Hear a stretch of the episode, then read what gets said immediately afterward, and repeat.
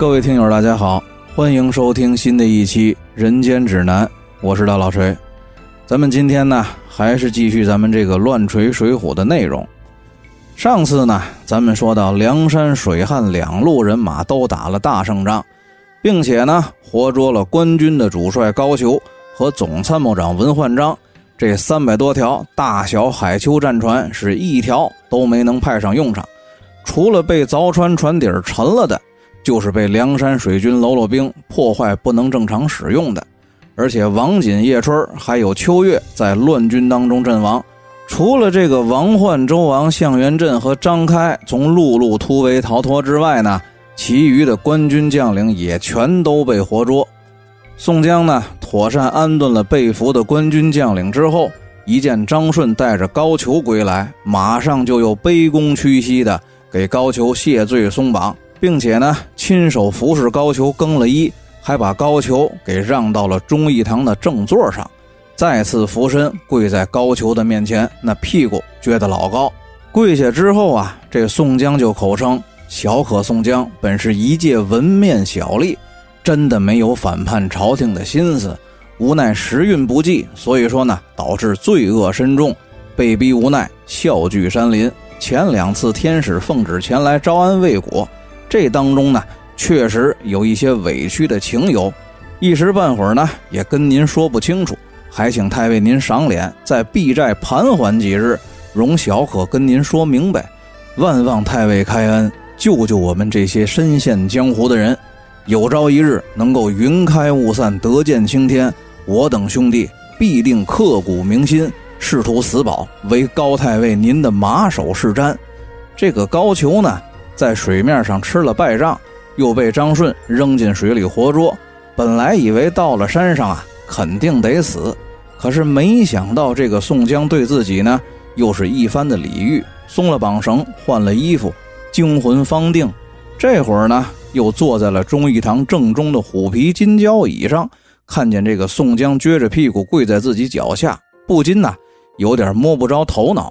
迷迷瞪瞪的听这个宋江说了一通之后呢，才回过点神来，低头看是宋江高高耸起的屁股，抬头看是林冲和杨志怒目而视的脸，心中呢这才完全明白过来是怎么一回事自己应该怎么做，马上就从椅子上弹跳起来，紧走两步，单膝点地的给宋江还了半礼，并且呢伸手搀起宋江说道：“宋头领，宋老大。”宋义士，快快请起！我高某人是败军之将，怎么当得起您这大礼参拜呢？您刚说的事儿啊，我都记住了。原来是这两次招安啊，都有小人作梗，真的是误国误民。您放心，我回去必然启奏我主严查此事，绝不姑息。另外呢，您这各位头领的情况。还有您这一片忠于大宋国朝、忠于我主万岁爷的忠肝义胆，我高某人也甚为感动。您放心，等我回去，也肯定把您这份意思转告圣上，再次下旨招安，保奏您和众位头领义士，重赏加官，封妻印子，共同为我大宋国朝尽忠报效。宋江呢，站起身来。再次向高俅抱拳施礼之后，马上就命令手下杀牛宰羊，准备好酒，置办宴席给高俅赔罪。这一时间呢，是山中走兽云中雁，陆地牛羊水中仙，一道道的好菜，一坛坛的好酒都摆上了忠义堂。宋江呢，邀高俅入座，让在了首位，自己呢，坐在高俅的身边相陪，并且亲自的给高俅斟酒布菜。这高俅呢，本身就是市井混混出身，往根儿上倒，其实跟梁山这帮人的出身呢，差不了多少。几杯酒下了肚，脸红耳热，筋书卖账，再加上宋江、卢俊义几个梁山的核心领导在身边啊，是有一句没一句的捧着聊，渐渐的得意忘形，大说大笑，吹牛逼，撸胳膊挽袖子的，也露出了江湖本色。说着说着呢，这高俅就说到了拳脚功夫上。高俅呢，一只脚踩着椅子，一只手呢端着酒杯，说道：“要说这拳脚功夫，我可能不如在座的众位英雄。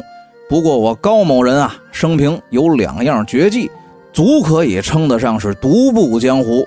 这一呢，就是我脚下的蹴鞠功夫，想必大伙呢也都有个耳闻。这二嘛，可能众位啊有所不知，那就是我的摔跤功夫，可也是罕逢敌手的。这个卢俊义呢，这会儿也已经半醉了，听高俅这么说自己摔跤的功夫好，心中呢多少有点不高兴，也捏斜着醉眼说道：“我这个小乙，那也是从小练的一身摔跤功夫。”那个泰山天奇庙摔跤锦标赛的三连冠擎天柱任员都不是我们家小乙的对手，今儿呢，我就让他陪高大人您走上两趟。说着呢，卢俊义挥手就叫过了燕青，让燕青热身准备。高俅呢也站起了身来，脱了身上的长大衣服，撸胳膊挽袖子，准备跟燕青比划比划。梁山上这帮人呢，本来绝大多数那都是看热闹不嫌事儿大的主。而且这里头呢，有很多对招安持反对意见的人，看见宋江在高俅的面前如此的低三下四，心里头呢都憋着点火，正找不着地方发泄。这会儿一见这个阵势，再加上又都喝了点酒，就都起着哄，闹闹吵吵的，都拥到了忠义堂前的院子里头，围成了一个圈要看这场热闹。宋江这会儿呢，也是多多少少的带了一点醉意。有点不知所措，一见众人兴致勃勃的要看热闹，再看高俅呢，也是跃跃欲试，只好就让喽啰兵在院里铺了一层褥子，又在这个褥子上呢铺了一张杨戬绒的大毯子，两个人各自占据了一角，各自亮了个架势之后，就开始在毯子上互相试探，来回的转。突然之间，这高俅抢上了一步，侧身切入燕青的怀里。右手揪住了燕青的腰带，左手呢带住了燕青的前襟儿这右脚呢就打算插进燕青的两腿之间，再用右胯破坏燕青的重心。高俅一动啊，燕青就看破了高俅的进攻意图，故意放他进入自己的防守范围之内，一只手反手顶住了高俅的右胯，另外一只手正手抓住了高俅的后脖领子，趁高俅脚下发力之际。自己的一条腿呢，早就已经绕到了高俅的身后，就顶住了高俅支撑脚的脚跟这说时迟，那时快，燕青腰里头一使劲，一只手向前推，另外一只手抓住了高俅的后脖领子，向后猛拉，脚底下一挑，只见这个高俅啊，屁股向后，双脚离地，平平的就拍在了地上。饶着是地面上铺了褥子，又铺了简绒地毯，虽然说没受伤，但这下呢，也把高俅吭哧的一声摔出了水印这宋江和卢俊义见状呢，是连忙上前，连搀带架的就扶起了高俅。宋江给高俅披上了衣服，笑着说道：“太尉醉了，太尉醉了，脚下不稳，怎么自己没留神摔倒了呢？”然后呢，又故作严厉的训斥了燕青几句。搀着高俅又回到了酒席宴前，这个高俅呢吹了半天牛逼，伸手就让燕青摔了个屁股向后平沙落雁，这脸上呢自然也不好看。强弩着在酒宴上又应付了几杯之后，就借口酒醉退了席。宋江派人扶着高俅送回了客房休息。这梁山众将当天一直喝到了夜深，才各自散去。次日呢，宋江继续安排酒宴给高俅压惊。席间，高俅提出来要走，宋江呢又表达了一番自己和众头领并无一心，都渴望着招安，想要报效朝廷，为皇帝尽忠的意思。高俅一听啊，这个宋江有求于自己，马上就拍着胸脯子，满应满许的答应下来，说自己呢如果能够回到东京汴梁，肯定拿自己全部的身家性命，在徽宗天子面前请旨，再次招安，并且还发誓。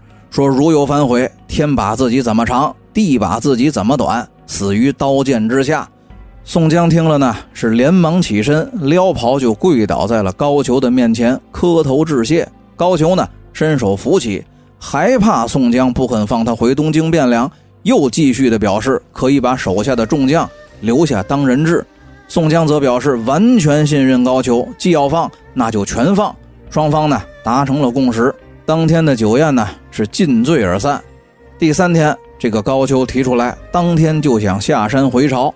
宋江又置办宴席给高俅饯行，然后呢，又抬出来很多的绸缎和金银财物赠送给高俅，大约呢有几千两银子的数额。高俅手下众位备勤的节度使以及带兵的将校呢，也都是大有大份小有小份的馈赠。饯行宴席、饮酒交谈之间呢，高俅又提出来，让宋江派两个明理强干的头领跟着他一起回京。一来呢，可以代表宋江在京城走动办事；二来呢，有个消息也好及时的传递。于是呢，宋江和吴用商议之后，派了萧让和月和跟着高俅一起回京办事。高俅呢，为了表示诚意，也把自己那个五品无级但是有个虚名的总参谋长文焕章留在了梁山当做人质。当天呢，吃完了饯行的酒宴，各自散去。到了第四天，宋江和吴用、卢俊义亲自带领着二十多个心腹的头领登船送过了金沙滩。一直又送了二十多里地，才拜辞了高俅，带着众头领回了山。却说高俅呢，带着几个节度使和一众被俘释放的将佐，由萧让和月和陪着，一起就回到了冀州府。这冀州的太守张叔夜闻信，带领着周昂、王焕、张开、向元镇出城迎接高俅。入城之后呢，又免不了一番压惊洗尘、喝酒吃饭。几天之后，收拢了陆续归队的残兵。高俅命令节度使带领本部人马各回原来的驻地，自己呢和周昂带着一众的将佐以及萧让、月和率部开拔回京。咱们呢放下高俅这边不提，回过头来再说梁山之上。自从这个高俅带着萧让、月和下山离开之后呢，宋江自己心里头也犯嘀咕，于是呢就来跟吴用商量。这吴用呢佞然微笑说道：“哥哥跟小生想到一块儿去了。”小生这辈子别的长处没有，无非就是多看过几本书，这当中呢也有相书。我看高俅这个人呢，长得是马蜂眼、水蛇腰，这种面相的人最是翻脸无情、反复无常，提上裤子就不认账。我呀，先把话给您撂这儿，哥哥您呢记在心里，到时候您就看兄弟我断的对不对。这个高俅此番挂帅出征，带了十几万人马。先不说输赢，就这么大的军事行动，光是待着不动，每天得耗费国家多少的钱粮？况且这位高的元帅还打输了，不光自己被擒，而且还死了几个将官，损失了很多军队，前后三番，一共两千多条官船全没了。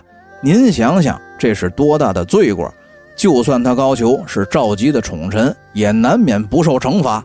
所以他呀。这番回到了东京汴梁，让各处的兵马各自归建之后，他必然会写一个告假的奏折，推脱生病，闭门不出。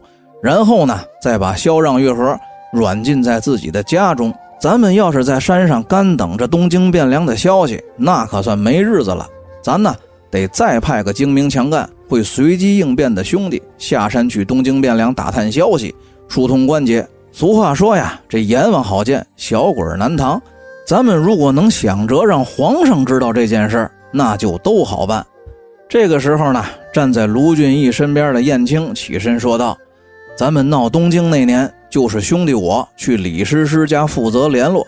后来呢，咱们这一场大闹，咱们的身份估计这个李师师也能猜出来八九分。不过呢，他现在是天子最心爱的人，赵佶是肯定不会怀疑他的，而且他呢。”事后也必然会说，这是梁山泊贼寇探听陛下来这里微服出行，所以说前来搅闹。如今呢，兄弟我多带点金银财物、绸缎首饰去贿赂他。这婊子爱钱，妞儿爱俏，这两样他见了肯定都动心。而且呀，无论什么风都没有枕边风硬。别看咱们这儿血里火里出生入死的打仗这么不容易，都不如这个婊子。在床上跟天子的两句话有劲儿，到时候呢，小弟随机应变就是了。接着呢，这个戴宗起身请令，自报奋勇的要陪着燕青到东京汴梁走一趟。神机军师祝武也提出来说，昔日啊，在华州营救史进和鲁智深的时候，曾经和太尉肃元景有过交往，而且呢，相处的比较融洽。戴宗正好也认识他，而且这个人老成持重。正直善良，如果这次能够联络到肃太尉，求他在徽宗天子的面前保奏这个招安的事儿，十分也就成了六七分了。这宋江听了呢，心中暗喜，想起来九天玄女的天书里头有这么一句，说是遇肃重重喜。前番在华州营救史进还有鲁智深的时候，就是得到了此人的帮助，才顺利完成这回的招安大事。莫非也应在了这位肃太尉的身上吗？宋江呢，正在思忖之间，文焕章听见朱武提到了肃元景肃太尉，于是呢，就向宋江讲明说：“这个肃元景啊，是自己昔日的同窗好友，情分很深。如今这位肃太尉也是徽宗天子的近臣，而且此人的为人确实是一贯的宽厚仁慈，处事也是一团和气。”如果需要，自己可以给苏元景写一封信，求他的帮助，必定可以事半而功倍。宋江呢，闻言大喜，谢过了文焕章之后，命人取了文房四宝。文焕章呢，提笔当场就给苏元景写了一封信，交给了燕青和戴宗。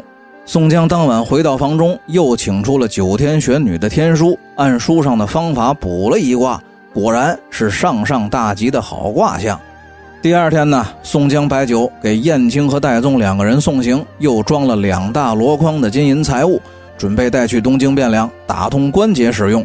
燕青和戴宗扮作了出差公干的开封府差役，身上呢带着文焕章给肃太尉的信件，还有伪造的开封府公文，挑着两箩筐的金银财物，辞别了宋江，做起了神行法，一路就往东京汴梁去了。两个人呢，无非还是饥餐渴饮，小行夜宿，非止一日就到了东京汴梁，用伪造的开封府公文混进了万寿门，找了一家客栈安顿好了住下，当夜无话。第二天清晨，燕青呢收拾了一包金银财物和珠宝首饰带在了身边，跟戴宗交代好了之后，自己一个人呢又顺着昔日的旧路，辗转的来到了御街红灯区李师师家的门口。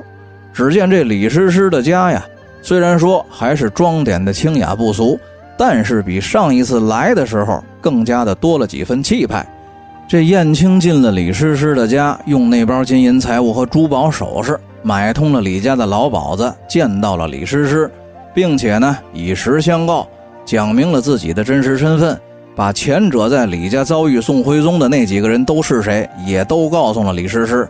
这李师师啊是个聪明人。其实早就猜到这帮人是什么人了，只是不知道具体的来历而已。现在呢，在燕青的嘴里，最多只是得到了准确的验证而已。听了之后呢，虽然说有点吃惊，但是也没表现出来多少的惶恐。随后呢，燕青又继续的向李师师表明了宋江真心归顺朝廷的心思，还有自己的来意，并且呢，向李师师讲述了两次招安的细节。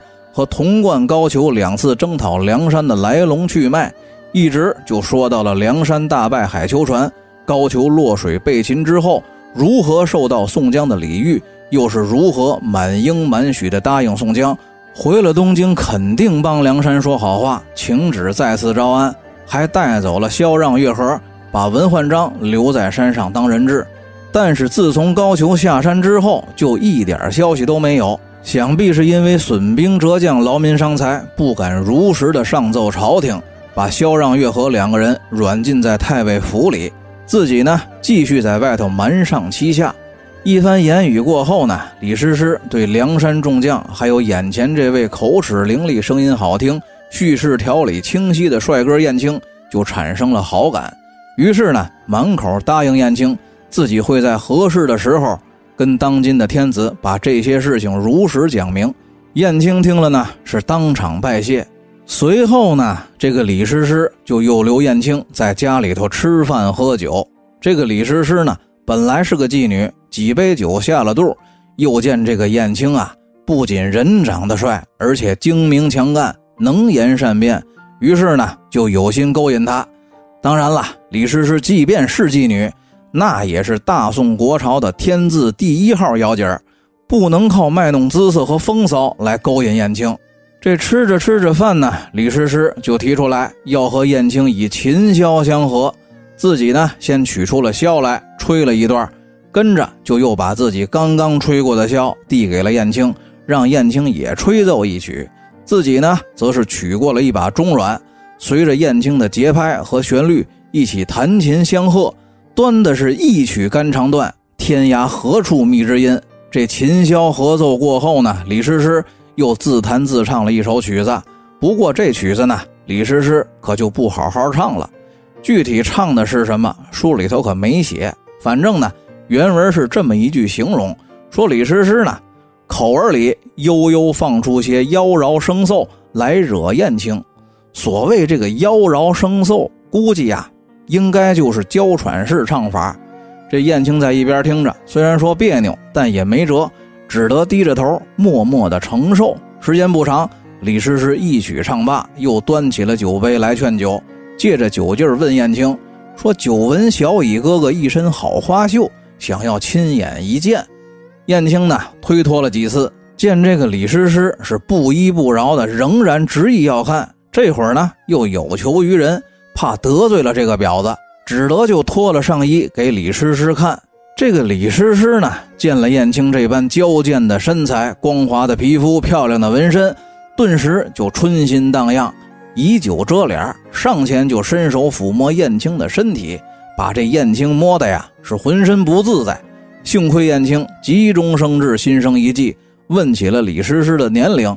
李师师呢，开始还以为燕青对自己也动了心，问年龄是想知道两个人是否般配。可是没想到说出了自己的年龄之后呢，这个燕青撩一襟就跪倒在自己的脚下。说李娘子啊，您比小弟年长两岁，小弟呢愿拜您为姐姐。说着就推金山倒玉柱的，在李师师面前拜了八拜，磕了八个响头，把这李师师这颗春情荡漾的心给拜了个冰凉。接着呢，燕青就又让李师师把李家老鸨子请进来，让到了上座，也拜了四拜，认作了义母。这呀，也就是古人几个响头、两句誓词就能挡住乐理的行为和非礼的心。搁现在，这干爹干女儿、男师傅女徒弟之间的脏事还少吗？别说誓言了，长城都挡不住。话说这燕青一拜呀，既拜住了李师师的淫心和邪念，也把自己拜成了徽宗赵佶的业余干小舅子，这下就成了一家人。李师师呢？也是为了跟徽宗皇帝求情的时候方便燕青面见赵佶，就提出来要留燕青在自己的家中居住。燕青当然明白此中的用意，欣然应允。随后呢，回到了客栈，会合了戴宗，诉说了自己和李师师沟通的结果。两个人呢一番商议，定下来各自的任务之后，燕青就取了自己的行李，又包了一包金银财物带在身上，辞别了戴宗，前往李师师的家中。燕青回到了李师师的家，把那一包金银财物分成了两份一份呢给了刚拜的干娘李家老鸨子，剩下的一份都均分给了李家的仆人丫鬟。这李家老鸨子呢，自然是见钱眼开，这李家的下人们也都是皆大欢喜。于是乎呢，众人殷勤的给燕青收拾了一间客房，而且都口口声声的称呼燕青为叔叔。这事情凑巧，也是燕青的运气好。燕青在李师师家中住下来的第一天晚上，就有大内的人来报说天子今晚驾临李家。燕青得知之后呢，马上就跑去求李师师。当晚除了找机会向徽宗召集说明梁山的情况之外，还能不能在他面前再为自己求一道御笔亲书的赦免诏书？李师师呢满应满许，并且承诺当晚就能让燕青面见徽宗赵佶。闲言少叙。话说当天晚上，徽宗皇帝在内侍官的陪同之下，通过地道来到了李家。李师师跪接圣驾之后，就请徽宗赵佶进内室伺候。一见这个徽宗赵佶啊，谈笑风生，言语之间随意和气，似乎心情不错。于是呢，就大着胆子撒着娇，向皇帝说起了自己有个流落在外、失散多年的表弟，近日归来，想要一睹天颜。徽宗赵佶呢是果然应允，就叫人传燕青见驾。这燕青进来一番大礼参拜之后，徽宗赵佶就让他起身回话。当时徽宗呢，只见这个燕青生的是一表非凡，相貌堂堂，于是呢心生喜爱。李师师呢又不失时机的向徽宗皇帝推销燕青，说他不仅能歌善舞，而且丝竹管弦是无一不精。这个徽宗皇帝来了兴致，于是呢就让燕青当场表演。燕青吹了几品箫，唱了两段曲子之后，徽宗皇帝大为赞赏，要他继续表演。这燕青啊，一见皇帝龙心大悦，于是乎呢，壮着胆子唱了一曲《简字木兰花》，唱的是：“听哀告，听哀告，剑渠流落谁知道？谁知道？极天罔地，罪恶难分颠倒。有人提出火坑中。”肝胆长存忠孝，长存忠孝。有朝须把大恩人报。那个徽宗天子赵佶听了这曲《简字木兰花》之后呢，也是脸色一变，于是呢就开口问燕青：何故要唱这么一曲悲词？燕青一见时机已到，俯身就跪在了徽宗赵佶的面前，说自己呢以前游历江湖的时候，路过梁山坡，被山上的人抓到了山上，是既不杀也不放。硬是留他在山上入了伙，一住就是三年，一直到现在才脱身逃了回来。自己身上这个通匪的罪名实在是担当不起，只好躲在姐姐李师师的家里头避祸，想求万岁爷赏一道赦免的诏书带在身上。这个李师师呢，也在一边又斟酒又布菜，外带撒娇的求徽宗赵佶下旨赦免了自己这个兄弟。这徽宗赵佶呢，起初还推说自己出来没带随身的小印，但是被这个李师师磨得无奈，只得就叫人取了文房四宝，亲手写下了“神霄玉府真主宣和与世虚敬道君皇帝特赦燕青本身一应无罪，诸司不许拿问”。下头落款呢，还画了一个皇帝专用的御书花字。燕青双手接过。福帝再次拜谢徽宗赵佶，李师师呢也给赵佶敬酒谢恩。这徽宗皇帝写过了赦免燕青的诏书，又开口问燕青说：“既然你在梁山待了三年，想必那儿的情况还有宋江一伙人，你应该也都有些了解。怎么朕连下两次招安诏书，他们都执迷不悟，不肯归顺朝廷呢？”燕青呢，这才把前后两次招安失败的细节和情由一五一十的都告诉了徽宗天子，包括两拜同枢密，三拜高太尉，还有高俅后来被俘，在山上答应帮宋江请旨再次招安，离开的时候留下了文焕章作为人质，并带走梁山两个头领来东京汴梁联络，至今没有消息的事情是和盘托出。当时就把这个蒙在鼓里的徽宗天子听的是目瞪口呆，气的是面色发青。那么至于下一步燕青和戴宗是如何运作招安事宜，又是怎样营救萧让月河呢？咱们下期再说。大家再见。